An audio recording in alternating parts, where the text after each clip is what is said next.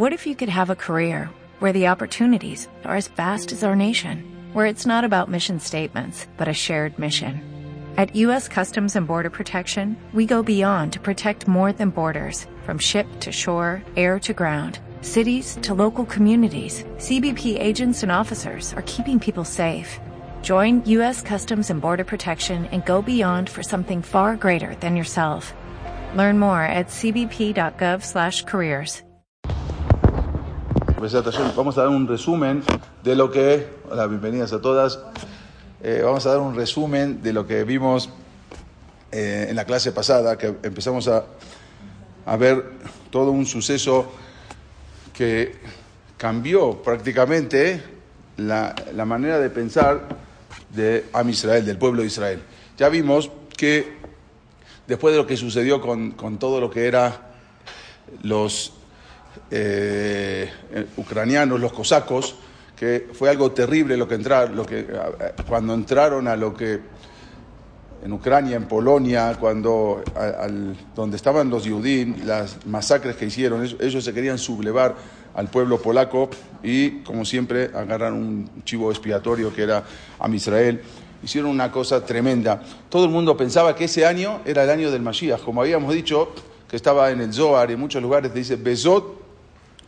Entonces, el Bezot sacaron que era con una gemataría, con unas cuentas que salía el año 5408, que era el año 1648. Entonces todo el mundo pensaba que era el año del Mashiach, pero, y, o era un año muy especial, pero fue un año muy especial de las tragedias que ocurrieron. Después de eso, la gente ya no tenía más duda que el Mashiach inminentemente tenía que llegar. Había una Keilah muy grande en Salónica, en Esmirna, que eran todos los que venían expulsados, los que habían venido expulsados de 1492 de la, de la expulsión de los, de los los judíos de España. Entonces, eh, muchos se instalaron en el imperio, imperio, otomano, que les, dio, les abrió las puertas al pueblo de Israel, y muchos se instalaron. Hay grandes talmideja jamín, no eran cualquiera, eran grandes, grandes talmideja jamín de la categoría del Shulchan Aruch. Es más, cuando iban a entregar el, Shulchan del Shamaim, no sabían si iba a ser con el, eh, con o con el rabio Israel Taitasak, había que vivían en Salónica, que vivían ahí en, en, en Turquía. Bueno, resulta que uno se levanta, justamente que había nacido un día de Shabbat, y una cosa era un, una inminencia, un niño prodigio, que todo lo que estudiaba se le quedaba a los 15 años, ya dijimos que él ya había estudiado todo el Talmud, ya, había, ya tuvo semajá de rap, ya era rap para dictar a la Jot, a todo el mundo. Era algo impresionante este, y encima había nacido Shabbat, en Shabbat. ¿Era hijo de cualquier persona? Era hijo, de, era hijo de un comerciante muy respetado en la comunidad. O sea, su papá era muy respetado. Una familia muy, muy, muy decente, muy respetada. Y él era un Talmid Jajam. Y empezó a estudiar. A los 15 años ya terminó de estudiar todo. Estudió prácticamente. No es que uno no hay, no hay manera de, terminar de estudiar toda la Torah, pero él ya había estudiado todo y empieza a estudiar Zohar, Kabbalah. Que nuestros Jajamim nos advierten de que no debemos meternos en eso hasta después de los hombres, después de los 40 años, cuando ya han estudiado todo el Shas, toda la Torah, ya tienen una base, ya tienen Ishuadat, ya tienen conocimiento. No es así nomás que empiezo a estudiar el centro de Kabbalah y me meto a estudiar, no, hay muchas cosas. Entonces, él empezó a estudiar y fue algo impresionante. Bueno, de repente se transformó y era una persona, como dijimos, de repente se apartaba, de repente se, era una persona muy sociable y algo que la gente no sabía cómo cómo considerarlo. Si es un Talmid Jajam, un algo, algo Kadosh, que, alguna persona sagrada, que incluso se casó dos veces en dos ocasiones y las dos veces se divorció porque él no se acercó a su esposa. Entonces la gente decía, bueno, esta es una persona Kadosh, una persona sagrado, ¿por qué? O es una persona, un tipesh, un, un loco. Bueno, entonces después ya empieza a transformar ciertas cosas. Él se autocree que es el Mashiach y empieza a, a, cancelar varios ayunos. De repente le dice a la gente que miren cómo el sol lo paré, cómo detuve el sol en el tiempo, como, como había hecho Yoshua Binum en sus tiempos. Y la gente con la psicosis no se da cuenta si, si, si, el sol se está para uno mira el sol, no hay manera que se dé cuenta si el sol está detenido o está caminando.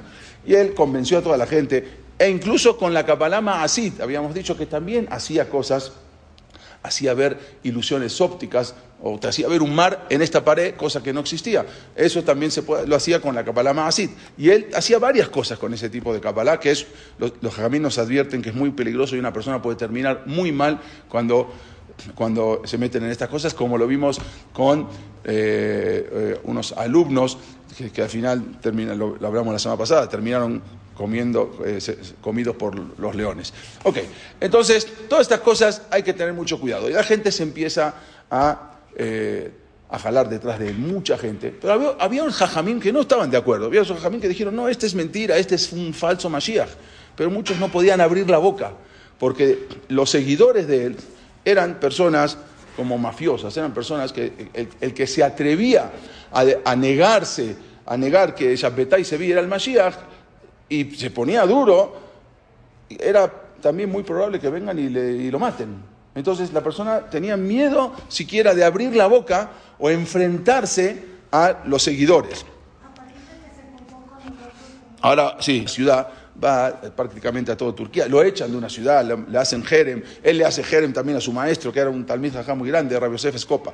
Y después se, va- se va de ciudad en ciudad, llega a Grecia, y hasta que al final llega a Alejandría, una ciudad muy importante en Egipto. Había muchos ja- jajamim. Incluso el presidente de la comunidad era Halevi, Rafael Halevi se llamaba. Entonces él era muy rico y él eh, se hizo muy amigo y al final también confiaron en él, que era el Mashiach, y ya eh, se empieza a comentar esto por todo el mundo.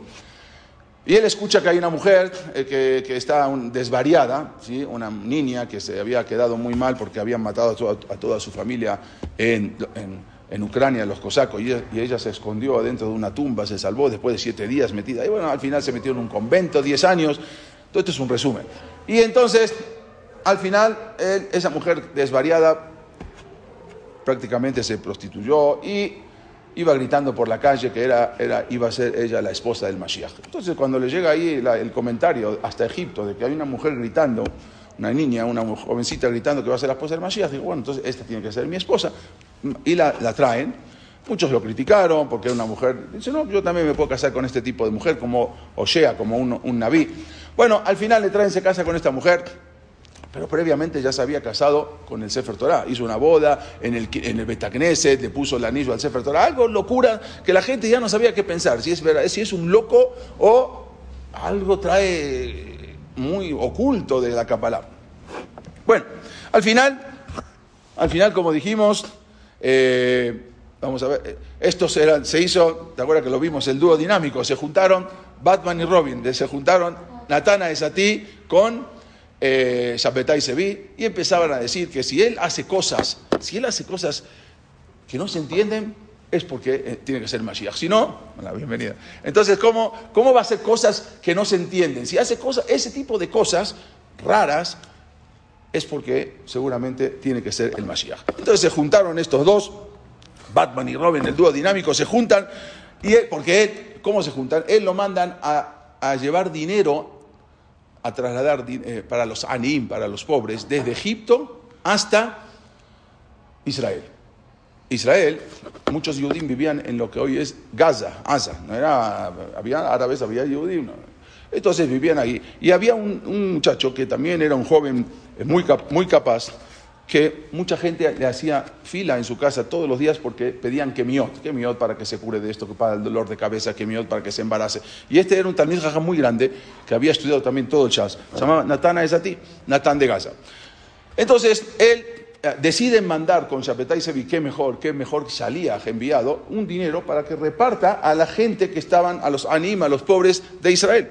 Entonces, cuando llega, él va directamente a Gaza y se entera que hay un, un, un también, una persona muy importante, un joven, que repartía kemiot y que siempre decía que el Mashiach iba a llegar pronto. Entonces, lo va a ver y al final, cuando se entera que está en la fila Shabbetai Sevi y está dentro en Gaza, en su casa, este Natán ti sale a recibirlo, le dice, tú no tienes que hacer la fila, tú eres el Mashiach, yo ya escuché y yo ya sabía que ya va a venir el Mashiach, lo hizo pasar y se hicieron cómplices uno con otro. Resulta que él ahora venía a repartirse de acá y se junta con este, este era también un cabalista, eh, eh, él había dicho que él vio en las sefirot, en las 10 sefirot, no vamos a entrar en el tema, es un tema eh, más de Kabbalah, y él vio en estas 10 sefirot como que se diluían y al diluirse aparecía la cara de Shapetai Sevi. O sea, así comentó este Natana Esati. Era tal para cual, uno para otro. Entonces empiezan ahí con la noticia, se empiezan eh, a difundir la noticia por todo el mundo, Shapetai Sevi y su predicador, Natán de Gaza, Natán Aesati. Al final, esto fue en el año 5405 que viaja Shapetai Sevi a Gaza, estamos hablando de 1665. También para recibir Kemiot, al final uno con otro se, hacen, eh, eh, como dijimos, con pinches. Bueno, eh, desde ese momento, este Shapetai, este Natana Esati, se convierte en el propagandista en el secretario y en el profeta de Shapetai Sevi. O sea, ya le hizo, él tenía una imprenta también que habían hecho, el primer, uno de los libros del Shulchan Aruch que hizo Magid Mesharim, se llama, unos libros que, eh, que escribió el Shulchan Aruch de todo lo que le fue contando el Malach, se llama Magid Mesharim. El primer impresor de ese libro fue su papá, de este Natana de Zati. O sea, ellos tenían una imprenta muy importante y aprovecharon esa imprenta, que quién podía tener una imprenta. Había en Livorno, había en Ámsterdam, pero en Israel era muy difícil conseguir eh, imprenta. Ellos empezaron a imprimir y bueno, ahora empieza a imprimir propaganda. El Mashiach ya llegó. Y, antes no había, imagínense en un lugar que no, en el mundo no había ese tipo de propaganda, no había imprenta, recién empezaba hace pocos años, unos años ya 200 años, pero todavía no, era la imprenta que conocemos. Entonces empiezan a imprimir y mandan por todos lados avisar que el Mashiach ya llegó. Eh, resulta que este traía mucho dinero para repartir a los pobres, pero en lugar de repartírselo a los pobres, con ese dinero lo utilizaron para imprimir esas propagandas. Y los pobres se quedaban esperando. Decían, bueno, no entendemos. Este es, eh, resulta que llegó como Shaliach y se transformó en Mashiach. No entendemos, porque él venía como un shalíaj a entregar dinero, que supuestamente venía a entregar el dinero que le mandaron los ricos de Alejandría, que eran, ahí la, que, la comunidad era muy rica, y le mandan para los pobres de Asa, los pobres de Israel, y al final ese dinero que venía como shalíaj, como enviado, se transformó en Mashiach. No, ¿es shalíaj o es Mashiach? Ya no entendían cuál era el trabajo de este. este entonces la gente decía que... Eh, no entendemos, este, o es, es un loco o o, ladrón o es el Mashiach. Bueno, Shabbatai Sevi entonces se, proclama, se proclama a través de su profeta Natán, Natán es a ti, que a partir de ese momento entonces se anula, él proclama que se anula el ayuno del 17 de Tamuz, que es el próximo ayuno que va a venir. El, el 17 se acabó, ese ayuno no existe más. Ese ayuno se programan ahora, se proclama épocas mesiánicas. Por lo tanto, se anula el ayuno, como está dicho que cuando venga Mashiach se van a anular todos los ta'aniot. Entonces también este empezó, eh, empezó de a poco a cancelar ayunos. ¿Qué hizo? Juntó 12 talmidim, o sea, ahí mismo, junto con Natán ti, tipo los 12 apóstoles. Agarró 12 talmidim, los, los menciona y se dispone a hacer corbán. Corbán ahora más adelante se dispone, él todavía estaba en Israel, entonces empieza a preparar después para hacer el Corbán Pesach. Corbán Pesach que se hacía una vez al año, era algo impresionante, que venían de todo el mundo a hacer Corbán Pesach, miles y miles de Corbanot. Y entonces él dice que como ya el Mashiach está viniendo, hay que llegar y hay que hacer el Corbán. ¿En dónde? Exactamente aquí, en el patio de la mezquita de Omar, en Jerusalén, poniendo en peligro a toda la comunidad. ¿Por qué? Porque imagínense que ahora vienen unos yudim y se meten a la mezquita a hacer y llevan sus animales para hacer korbanot. ¿Qué pasa? Es una locura. Bueno, imagínense también. Y encima antes estaba dominado por el imperio otomano. O sea, todo Israel era, pertenecía al imperio otomano. Y ahora de repente están con los alumnos, se van a hacer korban pesa, que es aparte que se asur de la Torah. Estaban, ponía en peligro a toda la comunidad. Y se, ponen, se disponen en el patio de la mezquita donde anteriormente era el Bet a hacer el Corban Pesach. Inmediatamente el Bedim, que estaban ahí en Israel, le piden a Shabbatai Sevi que se abstenga de hacer lo que piensa hacer, porque esto puede traer una tragedia, puede ahora cambiar toda la mentalidad del, imperio otomano y empezar a, a maltratar al pueblo judío. Y esto puede traer también una destrucción al pueblo judío. Él no le interesó nada el Betín fue al Betín, escuchó, no le interesó todo lo que le decía el Betín. Encima, eh, entonces ¿qué hicieron? Como no les escuchó, ellos mismos fueron al gobierno. O sea, el mismo Betín fue a denunciarlo al gobierno. Mire, esta persona robó un dinero porque traía dinero de Egipto para repartir a los, a los pobres Yehudim que estaban, los pobres judíos que estaban ahí, y ahora se quedó con todo el dinero. Lo denunciaron incluso como, como ratero que se... Entonces, y nunca entregó ese dinero, y todo ese dinero lo utilizó para financiar su campaña de Mashiach. Entonces, el Bedim lo expulsa de Jerusalén. ¿Cómo? Sí, sí, exactamente. Entonces, lo llevan al, juzgado, ahora con, los otomanos, lo llevan a juzgar. Este era muy buen orador, dijimos que podía hablar horas y horas, una persona muy convincente. Lo juzgaron e increíblemente salió inocente. Lo juzgaron los árabes, salió inocente de ese juicio. Y no solamente que salió inocente, sino que ahora salió todavía más, porque, porque el pueblo de Israel dijimos que mientras estaba con el imperio otomano, que normal, bajo el, dominio árabe, normalmente siempre vivió bien, no como los Ashkenazim estaban mucho más oprimidos. Lo único que tenían varias cosas, llamaban los dimi, o sea, eran eh, personas que eran bajas. Por ejemplo, no podía caminar siempre durante el imperio otomano en todos los lugares donde dominaban los árabes el, el no podía caminar más, la, cabeza del yudí no podía estar por arriba de la cabeza del árabe, siempre tenía que caminar por la calle y el otro por arriba, por la acera, o los betacnesiot siempre tenían que ser bajos. No sé si alguna vez vieron los betacnesiot que están en el Roba Yehudí, hay cuatro knises muy antiguos que están abajo porque no podían estar arriba de la mezquita. O sea, había muchas cosas entonces, y no podían, estar, no podían andar a caballo. Ningún yehudí podía montar a caballo, porque eso era un lujo. Hagan de cuenta que no podían subir a un coche. Eran caminando, o coche no podían tener. Resulta que ahora a este le dieron para montar a caballo. O sea, salió todavía beneficiado. Convenció tanto al gobernador que al final él le dijo, no, no era todo mentira, era un muy buen orador y al final salió beneficiado, no solamente que ganó el juicio, sino que aparte ahora puede montar a caballo, y al final maldijo al Bedim. Dijo, ustedes son los, los maldijo de todo lo que él porque el Bedim lo había, lo había expulsado de, Jerusalén, de Jerusalén. Entonces él se fue a Jerusalén, pero maldijo a todo el Bedim. ¿Y a dónde se fue? Se fue a otra ciudad muy importante que se llama Halab. ¿Sí? Se fue y llega a una ciudad que había grandes, grandes talmidas Jamim.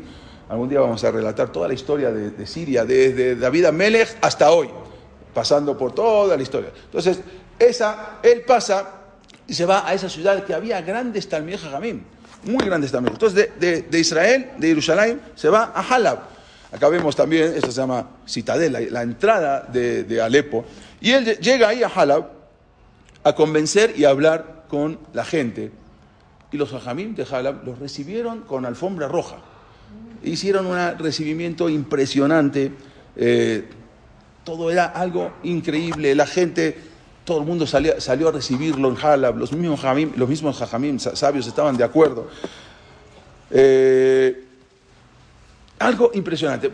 Fue algo tan, tan grande lo que, lo que hizo en Halab, que después, más adelante, cuando se dieron cuenta al final de que todo fue mentira y que era un falso Mashiach, empezaron a sacar todas las tacanot, todos los tikunim, todas las cosas que habían hecho, porque ahora vamos a ver lo que hicieron en Jalab, algo impresionante. Y, una de las cosas también que quitaron, muy famosa, no sé si ustedes se dan cuenta, en el Lejado Di, ¿sí? hay varias estrofas que los Halevis son los únicos en el mundo que no la leen. Van en cualquier parte, en cualquier crisis del mundo, todo el mundo lee el Lejado Di completo, los Yamis, de todos lados. Pero, pero los Halevis no la leen. ¿Por qué? Los marroquíes la leen, los italianos la leen, todos ¿Por qué? Porque esas estrofas que vemos acá, ¿sí?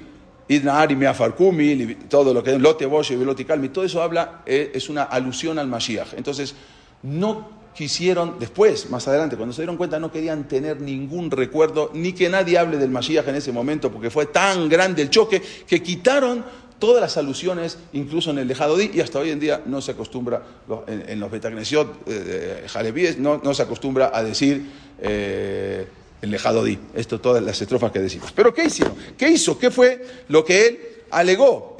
¿Qué fue lo que hizo? Se quedó unas semanas en esa ciudad. ¿Qué fue lo que hizo? Cuando llegó, le hicieron a Alepo, le hicieron una recepción real. Lo recibieron con todo el cabot del mundo.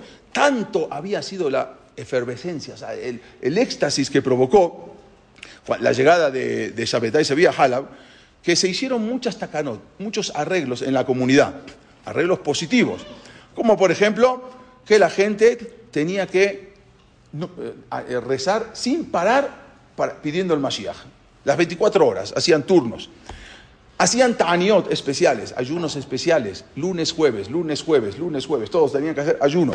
La gente debía dejar de trabajar para ir al Knis, no en Shabbat, lunes, martes, miércoles, jueves, todos los días, había que dejar de trabajar. Era una vergüenza la persona que tenía un- una tienda abierta, porque iban y le decían, ¿qué estás trabajando si ya viene el Mashiach? ¿Qué estás perdiendo el tiempo? Cierra tu tienda. Y el que tenía una tienda abierta un día de semana era una persona que, que pasaba vergüenza. Entonces, había otros, anim, había pobres, y bueno, yo no trabajo con qué como. Se formó un kerem, se formó un gemaj, un gemaj para mantener a todos los pobres que no podían mantenerse. Entonces, formaron para darle dinero para que dejen de trabajar y que vayan al Beta Knesset a hacer bakashot. Se levantaban todos a las 2 de la mañana, llegaban al Beta Knesset bakashot desde las 2 de la mañana y luego tefilaba tikim y luego terminaban, desayunaban, ah, cuando se podía desayunar, cuando no era, lunes y jueves. Y ahí empezaban a estudiar todo el día, algo, un entusiasmo impresionante. La gente misma eh, decían, nosotros somos profetas y este es Shabbatai Sevi, este es el Mashiach. La gente se hinchaba al suelo, así con un éxtasis, y empezaban a decir, Shabbatai Sevi, Meshijenu Bekedoshenu, es nuestro Mashiach, es nuestro santo, es nuestro Kadosh. Era algo que o persona no podía, algo increíble. Fue una revolución tan grande de Teshuvah. La gente empezaba a hacer Teshuvah. Si no voy a hacer Teshuvah, ya viene el Mashiach, me voy a quedar afuera. La gente hacía Teshuvah impresionante todo el día, se pegaban la cabeza con, con- con- con las paredes. Sí, pero era todo, para ellos era todo falso, era todo mentira. Ahora vas a ver. Ellos decían, todo eso son gente que no creen. Entonces, fue algo impresionante cómo cayeron en esa, en esa histeria después de... Ya tenía conquistado prácticamente todo Halab, no, no necesitaba quedarse, seguir quedándose ahí. Entonces la gente lo perseguían por la calle, le pedían verajot. Entonces, Ed empezó, dijo, bueno, es hora de, irme de acá, de Halab. Es este, en este Betagneset que ven fue algo impresionante, los Talmidei Jajamim, el Betagneset de Halab, la sinagoga de Halab, cómo la, gente lo seguía, cómo la gente lo perseguía, algo impresionante. Cómo estudiaban Torah, día y noche, habían 24 horas, eh, hacían turnos para estudiar Torah. Tikun, hacían tikunim, hacían eh, Beaquita Boyoman Balaila, algo impresionante todo el día llegaron a- a unas cosas que uno no puede creer cómo llegaron ahí. Bueno, ya no necesito estar en Halab, porque si Halab ya, ya lo tengo en el bolsillo, ya lo tengo conquistado, ¿no? ya no necesito estar en Halab. Entonces, después de haber estado ahí, se siguió hacia otras ciudades.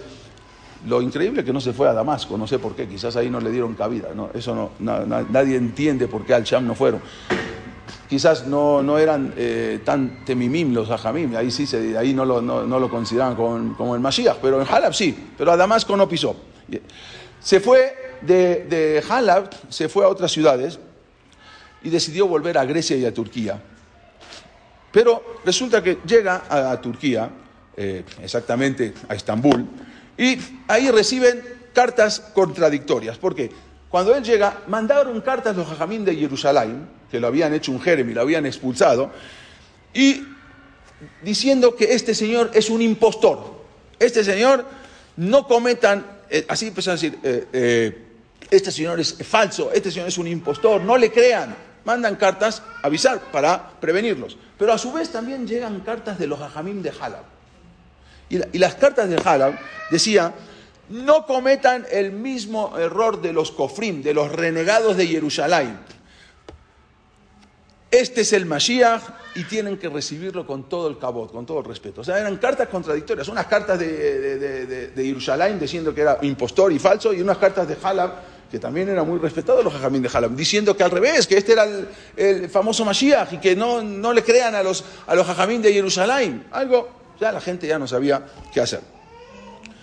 Él llega a los Bateknesiot, eh, empieza a llegar a, los, a los- a las sinagogas eh, y, empiezan a decir todos los zapatot, ano- se dice, hoy en día ya no se acostumbra mucho, pero se, decía Anotente, Shuala, Melahim, el que da, y se nombra, hoy en día se hace en, en, en y en Kippur, que se nombra al presidente y le dan eh, que tenga Yamin, que tenga larga vida. Antes hacía todos los zapatot, y él, entonces, en lugar de decir al sultán, como era normalmente se decía, él dijo, anoté en Teshuala Melahim, Shabbetai Sevi. O sea, él ya se puso como Melech ahora del Imperio Otomano. Ahora es un problema porque ahora se está metiendo contra el Imperio Otomano dentro de su, propio, de su propia tierra y esto puede ocasionar algo tremendo. No contra él, sino contra toda la comunidad. Perdón que tomo de la botella, pero busqué un vaso y no había. Este eh, Natán Esatí, su profeta, hace enviar cartas a todo el mundo y escribe, hagan teshuvá, todos quédense a estudiar las 24 horas porque Shabbatai se va a presentar ante el sultán de Turquía para exigirle que le entregue el trono. Imagínense, va a presentarse, pero no, se lo, no va a ser por la espada, sino se lo va a pedir con Shirot Betishbahot, con alabanzas. De esa manera, y va a venir el sultán de Turquía, se va, se va a sacar la corona y se la va a entregar, tú eres el rey. Entonces empieza, así empieza a avisar. No, o sea, manda cartas de lo que, de lo que, de lo que va a suceder, cartas propagandistas, que hagan tefilá porque ya se va a poner, estudien Torah porque le va a entregar su trono, su corona, pacíficamente con cantos y con alabanzas a Boreola, sin espada, sin guerra. Le va a entregar la, corona y una vez que entregue la corona, entonces eh, van a cruzar, van a salir de un río, el río San Batión, es un río eh, que hay que ver si existe o no existe, bueno, es una leyenda, y de ahí que supuestamente ahí están las diez tribus, y yo eh, Natán es a ti, voy, me voy a encargar de traer a las diez tribus perdidas de Israel. Incluso este que ven acá es una carta, es una que manda con, cuando viene ella, eh, Natán es a ti, con las diez tribus que la está trayendo del Nar Zapatión. Y así manda a todo el mundo, porque tenía una imprenta, entonces sabía cómo hacerlo, y manda que él va a regresar a las diez tribus perdidas eh, cuando le entregue la corona el, el, eh, este, el rey. Le decían, eh, incluso le decían Natán el, el, flautista colorido, porque hay una, no sé si alguna vez leyeron el flautista de Amelín, de, de, Shakespeare, que viene el flautista y va trayendo, es una de las cruzadas que traían los niños. Bueno, ahí le decían el flautista también a él, el colorido flautista. Entonces, en los folletos se imprimen y se reparten a la gente, y en los folletos aparecía Chapetai Sevi montado en un caballo que tenía cabeza de león y patas de fuego. Y así venía Zapatay Sepi montado en un caballo con patas de algo todo la gente veía eso, no había televisión, no había nada, no había WhatsApp. Entonces era el medio más importante y, el medio que atraía. Y si de repente llegan las noticias y uno no, sé, no sabe, pero escucha que en, que en Turquía ya está viniendo el Mashiach y de repente las noticias se van haciendo como una bola de nieve. Y de repente sí, le vaya a pedir, no, ya le pidió al, eh, al sultán y el sultán ya le entregó la corona. Imagínense cómo era toda esta cosa. El efecto, el efecto de la propaganda. Esto, entre paréntesis, les quiero decir, es tan grande en nuestra mente que hay que inmunizarse, nosotros nos tenemos que inmunizar, porque todo lo que hay, imagínense ahora lo que pasa con Israel y palestinos, todo es propaganda, todo lo que hace, todo es la televisión, y los, y los sí, porque esto, indiscriminadamente, porque actuaron de una manera, eh, ellos tiraron unos poquitos cohetes y Israel fue y los atacó, como, es algo que todo esto lo va haciendo la propaganda, los comerciales, la televisión. Eso hay que tener cuidado y eso fue lo que pasó con todo el mundo en esa situación. Borolam quiere que nosotros seamos seres pensantes y no que nos guiemos a través de la propaganda. Y eso es lo que hace todo el mundo, la Coca-Cola y la propaganda. Eso es lo que más influye en la gente. Pero no solo los tontos e ignorantes se dejaron eh, llevar y convencer, sino que todo Israel pedía la Geulá. A Israel ya quería la Geulá en ese momento.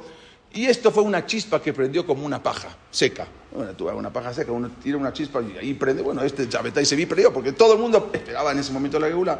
Y de repente un loco que se levanta, imagínense cómo fue las reacciones entre los judíos. No solamente los criptojudíos, que eran los marranos. Los marranos que estuvieron ocultos en España, estuvieron ocultos en Portugal, en todos lados. De repente ahora en Portugal salían a la calle. Ya soy judío. ¿Cómo? ¿Lo puede agarrar la Inquisición? No hay Inquisición, ya viene el Mashiach. ¿Cómo ya viene? Ya viene el Mashiach.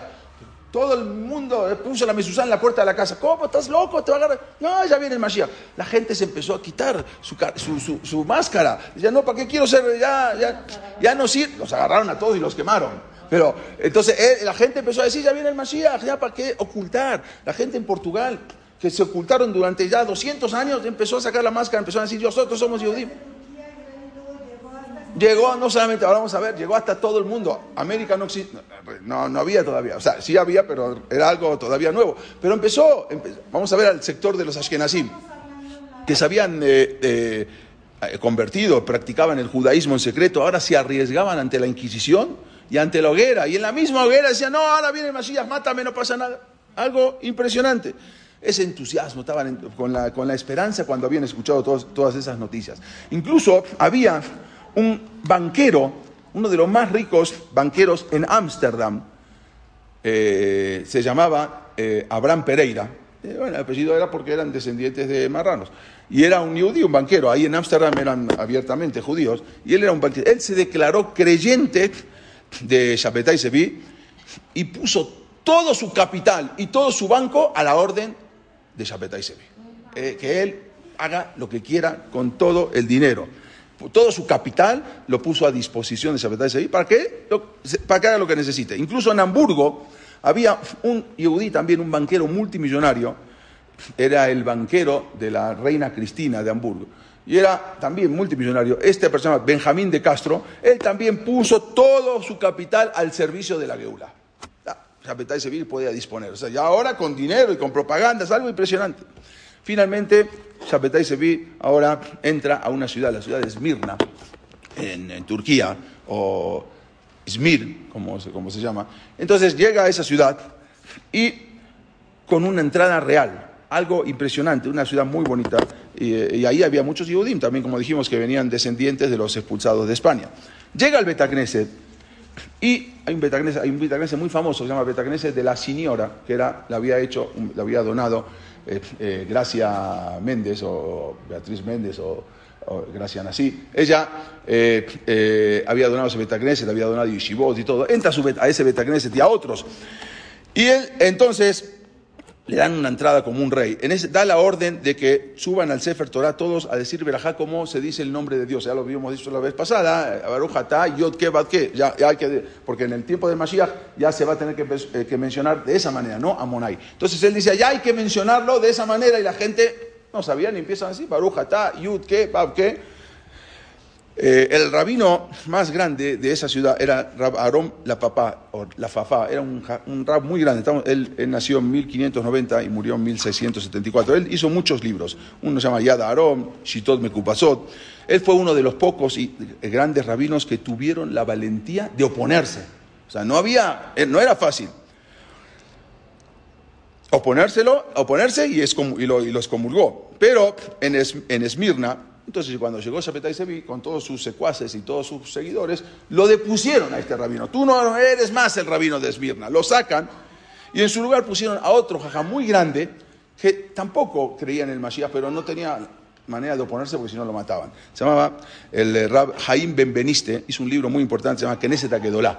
Y él hizo un libro que hasta hoy en día se estudia, y ese no tuvo más que ceder, pero no porque creía, sino por miedo de que lo maten. Entonces lo pusieron a él como rabino. Incluso había grandes rabinos importantes que se convirtieron, algunos por miedo, en seguidores de Shapetai Sevi. Por ejemplo, Rabbi Ishaq Abuab, un rab muy grande, Rab, Rab Moshe Rafael de Aguilar, Rab Moshe Galante, eh, Rab Moshe Sakuto, Rab Jaim Benveniste, como dijimos, uno de los grandes Mekubalim que hizo un libro que se llama Sefer Shomer Emunim, el Rab Yosef Ergas. Ellos se convirtieron en seguidores, no sabemos si por miedo o porque verdaderamente eran seguidores, pero, pero también si no podían hablar, abrir la boca, pues si no los, lo- los linchaban directamente. Se reparten regalos, se reparten comida, se reparten pasteles, flores, eh, todo el mundo, había, na- nadie podía ponerse del lado contrario. Acá vemos cómo estaban repartiendo, ya estaba llegando el Mashiach, se reparte. Contó un jajam llamado Rabbi Israel Rapaport, que estaba en ese momento, que fue también uno de los jajamín que se opusieron rotundamente a Shabbatai Sevi, que no se podía abrir la boca. Y cuando alguien intentaba abrir la boca, se lo, linchaban directamente. Entonces, no había. El que le preguntaban, ¿es el Mashiach o no es el Mashiach? Sí, sí, había que decir sí, porque si no, lo linchaban. Nadie podía estar en contra de Shabbatai Sevi. En una ocasión, este Rabbi Israel Rapaport se presenta con Shabbatai Sevi para hacerle entender que está equivocado. No sigas con lo que estás haciendo, estás equivocado. Eh, Tienes que tener, en- entiende la idea. Shabbatai Sevi le contestó en ese momento, ¿Tú no me crees a mí? No, no te creo. Y si yo te traigo ahora, los papás de Shabbatai Sevilla habían fallecido, si yo te traigo ahora en vida a mis papás y te los aparezco acá y te dicen que yo soy el Mashiach, ¿me crees o no? Bueno, tus papás eran una persona muy respetable, era una persona muy importante en la comunidad y de repente le aparece al papá y a la mamá en una ilusión. Lo vimos, él hacía, tenía manera con la Kabbalah así de hacer ver cosas que no existen, ilusiones ópticas.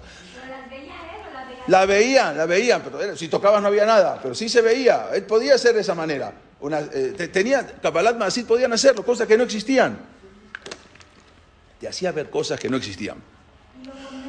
Lo quiere convencer, entonces este rab que sabía que todo es falso, en ese momento agarra un palo y le pegó a esas supuestas figuras y las figuras desaparecieron. No había, no, no era, no, no era mamashut, no era nada. Yo, yo, yo sé lo que estás haciendo, yo también sé Kabbalah y yo también sé Kabbalah Maasid. No es lo que estás, y todo, eh, todo es mentira. Incluso más adelante también, una vez vino un yudí, que ya cuando sabían que estaba el Shapetai se, se acercaban, y le dijo, tengo un problema, tengo eh, dos vecinos goyim que me están volviendo loco. O sea, ya me- no, no, no los aguanto, todo el día me, me- me- critican, todo el día me insultan. No te preocupes, estaba caminando Shapetai Sevik y en ese momento arranca, agarra una, un arbusto, lo corta, dice, ve a tu casa, ya no, ya no existe. Y cuando se fue verdaderamente ya habían muerto los vecinos. Algo inconcebible, las cosas que hacía con la capalama. Entonces, ¿quién no? La pregunta es, si nosotros estuviéramos en ese tiempo, ¿le creeríamos que era el o no? Yo les aseguro que todos los que estamos acá, seguro. Y más nosotros que somos los temimim y nos creemos todo. Entonces, sí, seguro que le creeríamos. Hay que ver, bueno, la pregunta es entonces, ¿cómo tiene que ser un verdadero Mashiach? ¿Cómo vamos a saber cuando venga el Mashiach quién o cómo identificar a un verdadero Mashiach? Vamos a ver. Bueno, Shapetai se vi entonces, había un yudí que no creía en él, era muy importante en la comunidad, se llamaba Jaim Paño. Paño, sí, Paño, así como los paños, bueno, Jaim Paño, eh, también, eran, todos eran descendientes de, de. Él decía que todo es mentira, que no le creía al Mashiach, que todo, todo lo que está, no había que creer. Un día le dijo, ¿cómo? Les llegó la noticia a Shapetai Sevi, este no cree en mí, y es una persona importante de la, de- la comunidad, este no cree en mí. Hay una, hay una alajá que dice, Melech Shemahal al Kebodó en Kebodó Mahul. Un rey no puede perdonar, un papá puede perdonar, un rey no. Entonces yo soy el rey y no puedo perdonarlo. Vayan y mátenlo. Entonces, no se lo puede perdonar, lo mandó a matar. Vamos a ver qué pasó con esta persona. Dice el Hatán Sofer, es una persona, una- un talmid jajá muy grande después. Dice él eh, que toda persona que se hace llamar Mashiach, se autoproclama Mashiach, significa o que la gente lo llamó Mashiach o que él es un mentiroso. Nadie se puede autoproclamar Mashiach. Nadie puede venir a decir, yo soy el Mashiach. Nadie, eso no la persona que va a ser el Mashiach no va a venir a decir, yo soy el Mashiach. Dijo el Hatán Sofer, nada más presten atención. Moshe Rabbenu, cuando vio la zarza, ¿no? que estaba ardiendo y no se consumía, y en ese momento, él fue el Goel Rishon, el primer, el primer salvador, el primer Goel, el, primer, el, que salvó al pueblo de Israel, fue Moshe Rabbenu.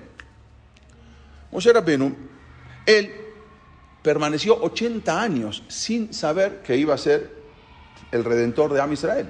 80 años, porque cuando, cuando fue lo que volvió a hablar con el faraón para sacar al pueblo de Israel, tenía 80 años, no tenía 17 años. 80 años, muchos años se tuvo que ir de, de- Egipto. Ok, él tenía 80, quiere decir que hasta los 80 años él no se enteró que iba a ser el que iba a salvar al pueblo de Israel. Y no solamente eso, ni siquiera le latió bueno, yo voy a ser el Mashiach. Y se presentó, yo voy a ser el Mashiach, yo voy a ser el. Nada, Moshe Rabbeinu no dijo nada, y aún más. Cuando a Kadosh Baruj Hu le reveló que iba, él tenía que ser el salvador del pueblo de Israel, ¿qué dijo Moshe? No, yo no, yo no, se negó. No es que dijo, sí, sí, ya voy. Se negó, no quiso. Boreolán tuvo que convencer a Moshe Rabbenu para que vaya a salvar al, al, eh, al pueblo de Israel. ¿Qué le dijo? Eh, Lejaki es la el paró, te voy a mandar con paró.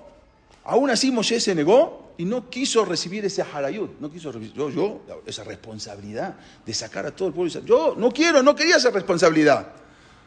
De la misma manera, dice el Hatam Sofer, va a ser con el Mashiach. Hu le va a insistir, el Mashiach dice, no, yo no quiero, yo no quiero. Hu le va a insistir al Mashiach. No que él se autoproclame y ponga una eh, Mashiach. No, no es así. Y de la misma manera, cuando llegue el tiempo, Kadosh Baruj Hu le va a revelar a él, y le va a- y como lo hizo con Moshe, y todavía va a salvar a, y a Baruj mismo se va a encargar de avisar de algunas maneras de que, o de algunos simanim que hace Mashiach. No este de repente que uno empezó así. No es así, no se maneja de esa manera como que él se autoproclame Mashiach. ¿Esos los conocemos? Vamos a conocerlo, nadie va a tener duda, no va a quedar duda. Ni entre los Hasidim, ni entre los Litaim, ni entre los Neturekarta, ni entre los, eh, los- Todos, no hay manera, todo el mundo va a reconocer Sefaradim, Ashkenazim. Si el Mashiach es Sefaradim, afilo los Ashkenazim van a reconocer. Todo el mundo va a reconocer. O sea, no va a haber duda, no va a haber uno sí y uno no. Todos. Ahora vamos a ver qué pasó con esta persona. El ayuno del 10 de Tebet ahora lo convierte en un día de regocijo. Ya no lo lleva a Sarbetamuz, ahora anula el ayuno, ayuno de- de- de- del 10 de Tebet. Había un yehudí llamado eh, Shemuel Pinto, eh, Primo, perdón, que él se había convertido en su secretario privado y mandó una carta a todos lados a todos los hijos de Israel. Ah, esto lo vimos la vez pasada. El primer hijo de Dios, el primogénito. O sea, porque había otro que decían que era el hijo de Dios, pero este es el primogénito, el Mashiach redentor del pueblo de Israel. Cada uno haga en Teshuvah. Ahora va a haber un. Se va a cambiar el, el- dolor por el gozo, se va a cambiar, eh, ya no hay más ayuno, nosotros ya no vamos a, llorar más. Bueno, algo impresionante. La locura de todo este, todo estaba permitido. O sea, ya todo estaba permitido. Como dijimos, mandó a matar a quién? A este, eh, a un, a un Jaim Paño. Entonces, cuando, un viernes a la noche, cuando se dieron cuenta que venía toda una manada de gente, algo impresionante, a matarlo, cerraron las puertas de Betagneses, la trabaron porque sabían que venían a buscar a este que se negó al Mashiach, Jaim Paño. Y al final se logró escapar por la ventana, rompieron la puerta en Shabbat, entraron, ¿dónde está Paño? ¿Dónde está Jaime Paño? Querían matarlo directamente porque se negó a reconocer al Mashiach. Este se había escapado por la ventana, Baruch Hashem no lo encontraron. Al día siguiente en Shahrid vuelven a venir, pero ya llegó Shabbetai Sevi a buscarlo con 800 personas, a matarlo a este Jaime Paño, a ver si estaba ahí en el Betagneses. Suerte que no se presentó al Betagneses porque sabía, estaba escondido en este, en este, precisa- precisamente en este Betagneset que vemos acá en Esmirna, que hasta hoy en día se llama el Betagneset de los portugueses. Y ahí es donde se entró a matar a esta persona, pero al final este no lo pudieron, eh, no lo pudieron eh, encontrar. Gol en Esmirna. Esmirna es una ciudad impresionante. Cuando en, Turquía, eh, si tienen alguna oportunidad de ir, cuando puedan, es algo- ahí vivían la, la mayoría eran Yehudim en su momento. Este entró, Shapetai Sevi, él siempre llevaba un abanico, un abanico grande así por el calor, siempre abanico, eh, así era muy famoso. Entonces hizo sacar el Sefer Torah ese Shabbat y comenzó a invitar a subir al Sefer Torah a la gente, a sus seguidores. Entonces empezó a decir, Mishiperaj, Mishiperaj Aboteno, Abraham Isaac Jacob, ¿sí? Y lo llamó Eliau, el rey de Turquía. O sea, ya a un amigo, a un hermano de él llamaba Eliau, lo puso como rey de Turquía, ya lo sacó al otro, al rey de Turquía. A otro hermano que se llamaba Yosef, lo, lo puso Mishiperaj Aboteno, ¿eh? el César de Roma. Ya, ya uno lo puso el César de Roma. Y el otro lo puso como AMLO. No, ese no. Ese ni, ni, de a gratis. Entonces a cada uno los obligó y los, los, lo- los obliga a pronunciar el nombre de, de Boreo Olam, el nombre de Hashem. Después de una de allá que duró horas, horas hablando, eh, entonces lo puso como el rab Jaime Benveniste, como dijimos, como, el rab de ahí. Y él intentó en un momento, este in- intentó discutirle, entonces le dijo, mira, no te pongo en Jerem, le dijo a este rab, el que necesita que dona, le dijo, el Shapetai Sevi, no te pongo, no te excomulgo porque es Shabbat. Ya había roto la puerta, había todo, pero ni, porque es Shabbat, yo no te excomulgo. Si no, yo... Y lo maldijo, y, y maldijo a toda la gente. Algo impresionante. Esto, eh, y empezó a decir, ¿ustedes creen esto que yo rompí las puertas? No piensen que fue un Hilul Shabbat, no piensen que fue una profanación de Shabbat, sino que yo rompí las kelipot. Ya empezó a hablar del Zohar. Las cáscaras, las kelipot, tuve que romper la tumá. Ah, porque las puertas tenían tumá. Ustedes no lo ven, pero tenían tumá. Entonces yo tuve que romper esa, esa impureza que impide la geulá. Por eso tuvo que romper. No piensen que lo hice porque Hilul Shabbat. Ya estaba todo permitido. Cualquier cosa tenía una, una- cosa al picapalá, cualquier cosa ya tenía, todo estaba, todo estaba permitido. Todo estaba bien. Todo había una razón de explicar eh, y si no había, se suponía que habría una, una razón mística, cabalística, que por qué hacían estas cosas. Cuando se llega, una persona llega a este límite, entonces todo, ya no hay diferencia entre el bien, el mal, ya no hay diferencia entre la fantasía, lo bueno, lo malo, todo siempre es exactamente lo mismo, porque todo está permitido y todo vas a encontrar algún motivo.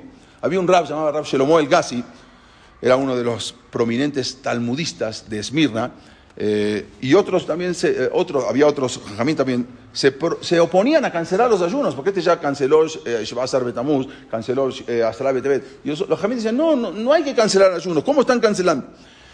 Bueno, pero cuando se enteraron Shapetai Sevi y sus secuaces, fueron a matarlos a los jajamín, se tuvieron que esconder, porque si no también los hubiesen matado, alcanzaron, este, este jaján también, Rab Shlomo al-Ghazi, alcanzó a salvarse su vida escapándose.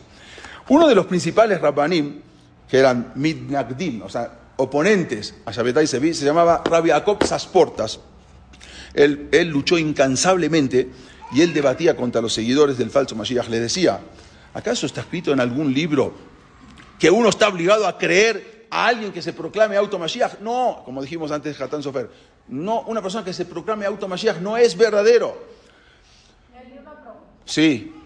Y le dijo, él le dijo, ¿cómo tú crees en el, en- como dice el Rambam, el Rambam dice en el, en el Pere Yud Aleph, en el Pere 11 de la Alajá 4, eh, hay una Igeret Temán, él mandó una carta a los Temanim yemenitas, una vez le dijeron, a, los- hasta hoy en día los, temani, los Temanim, ellos tienen la alajá, o sea, no tienen el Shulchan tienen el Rambam. O sea, el Rambam es la alajá, es su, su posek. Hay muchas alajot, por ejemplo, el Rambam dice que se puede comer carne eh, afilu hasta Ereb Tisha. Nosotros, no, el Shulchan dice de Rosh Chodesh no comemos carne. El Rambam dice que no, se puede comer carne hasta afilu el día antes de Tisha. Los temanitas, los, teman- los te- temanim comen carne. O sea, todas las alajot le fía el Rambam. Hay jumbrot, hay cosas más fuertes y cosas, pero todo van... ¿Y por qué? Él le salvó la vida a los temanim en una ocasión los habían eh, obligado a convertirse al islamismo. Entonces, un rab que tenían en Temán, en Yemen, dijo que había que dejarse matar. No había que convertirse y todos había que dejarse matar. Ya estaban dispuestos todos a dejarse matar.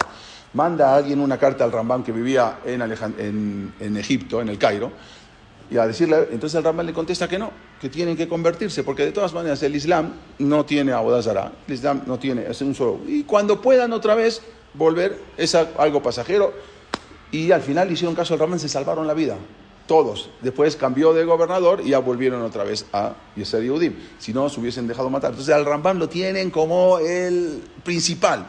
Y así siguieron todas las ajot. Entonces, en, en- ese Igeret Temán, una famosa se llama Igeret Temán, la carta en Temán. Y él dice que aunque haga varios milagros, aunque venga el Mashiach y vas a ver varios milagros de él, no hay que creerle que es el Mashiach. Porque de no ser así, cualquier persona puede llamarse Mashiach. Cualquier persona, un mago, David Copperfield o lo que sea, puede venir a decir, pues yo soy Mashiach. Empieza a hacer cosas así, ilusiones ópticas, ah, este es el Mashiach. Entonces, no hay que creer. No va a ser el que anuncie él mismo que es el Mashiach.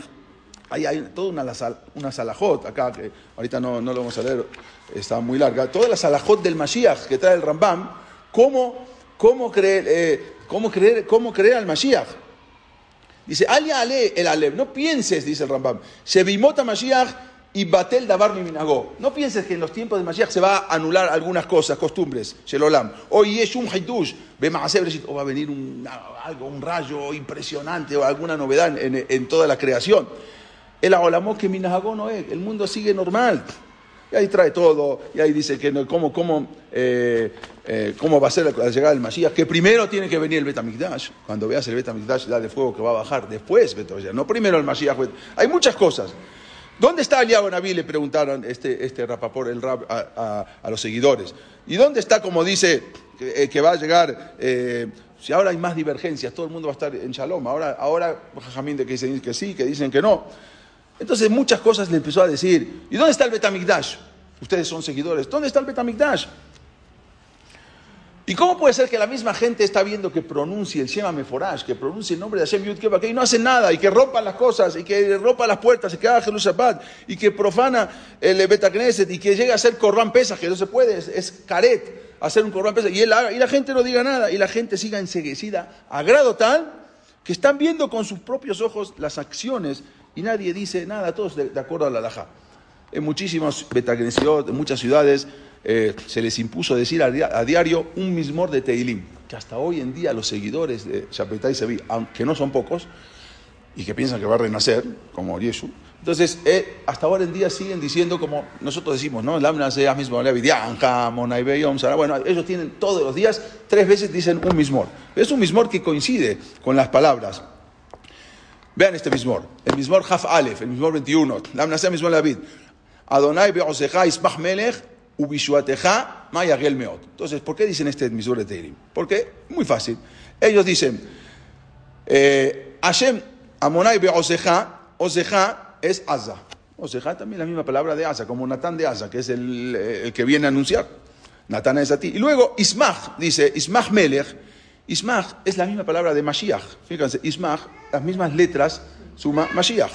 Muy bien. Y luego cuando dice Ubishuateja, tu salvación, suma 814, igual que Shabbatai Sevi. Entonces todo coincide. Natán es a ti, Ismach Melech, va a venir el Mashiach, Ismach es Mashiach, Ubishuateja, suma lo mismo que Shabbatai Sevi. Entonces todo decía que había que decir, y hasta hoy en día se impuso decir tres veces ese mismo de Teilim. Y todo, todo, empezaban a hacer todas las conjunciones, todas las gematariot, Shabbatai Sevi, Elohim Merajefet, es como cuando el, Hashem hizo el mundo y estaba, no había nada y estaba Dios eh, volando arriba de todo el mundo, eh, cuando habla Mereshit, lo mismo, las mismas palabras, Shabbatai Sevi 814, y empezaron a sacar todas las conjunciones como era Shabbatai Sevi. Ya dijimos que dijo el Eben Ezra que toda persona que viene y hace todos los numeritos y matariot para decir cuando es Mashiach es todo falso, no hay que creer absolutamente nada. Esta costumbre se quedó arraigada y ya vamos a terminar con esto y después vamos a seguir, lástima que se atrasó. Y nada más esto impresionante. Una carta de cómo la gente en Ámsterdam, que ya también había llegado la Shemuah del Mashiach, cómo la gente, qué hacía la gente esperando el Mashiach. Era impresionante.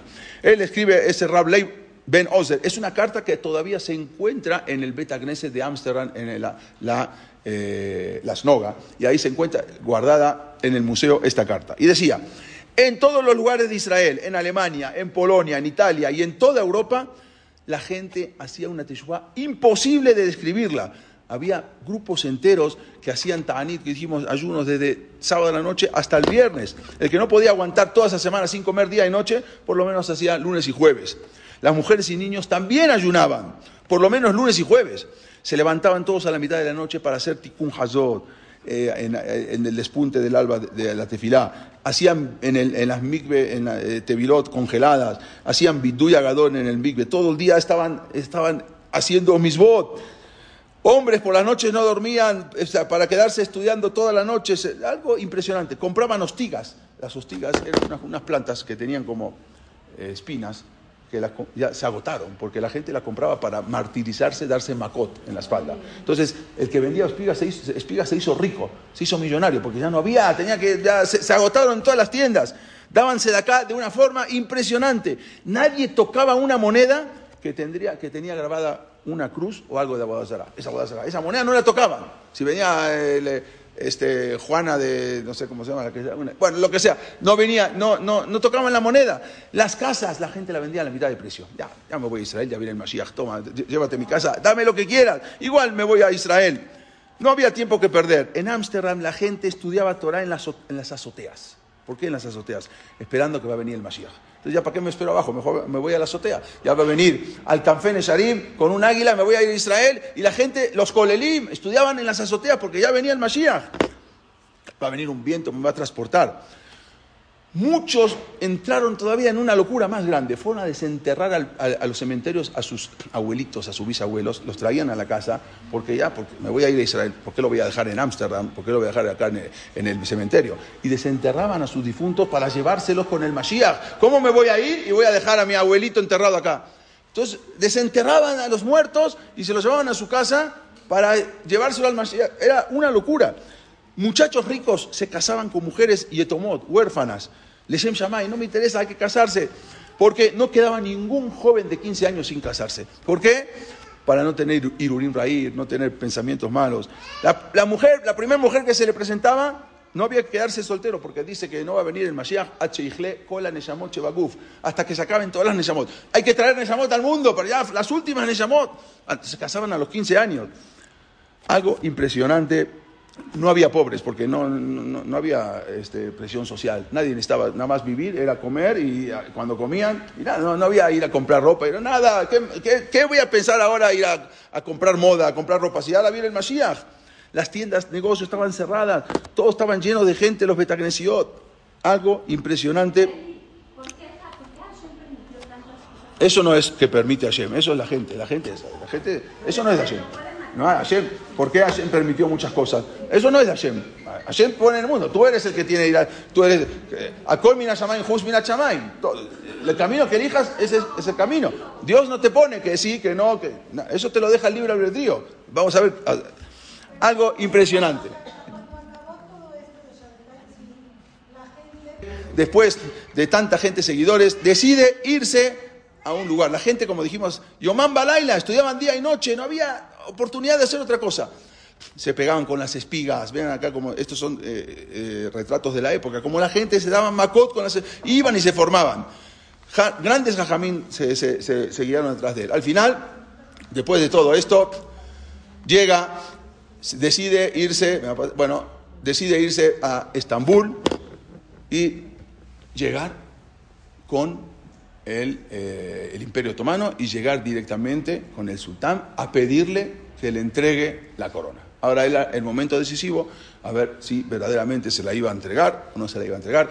Él decide irse a Estambul y cuando todo el mundo fue a recibirlo al puerto, fue algo impresionante cuando le venía, todo los judíos fueron a, a recibirlo, va a venir el Mashiach. Pero no se dio cuenta que también por otro lado, por advertencia de los jajamim, también vino a recibirlo la policía. Entonces estaban escondidos y estaban esperando que este señor llegue. Y la semana que viene pues, seguimos con esta historia, porque se hizo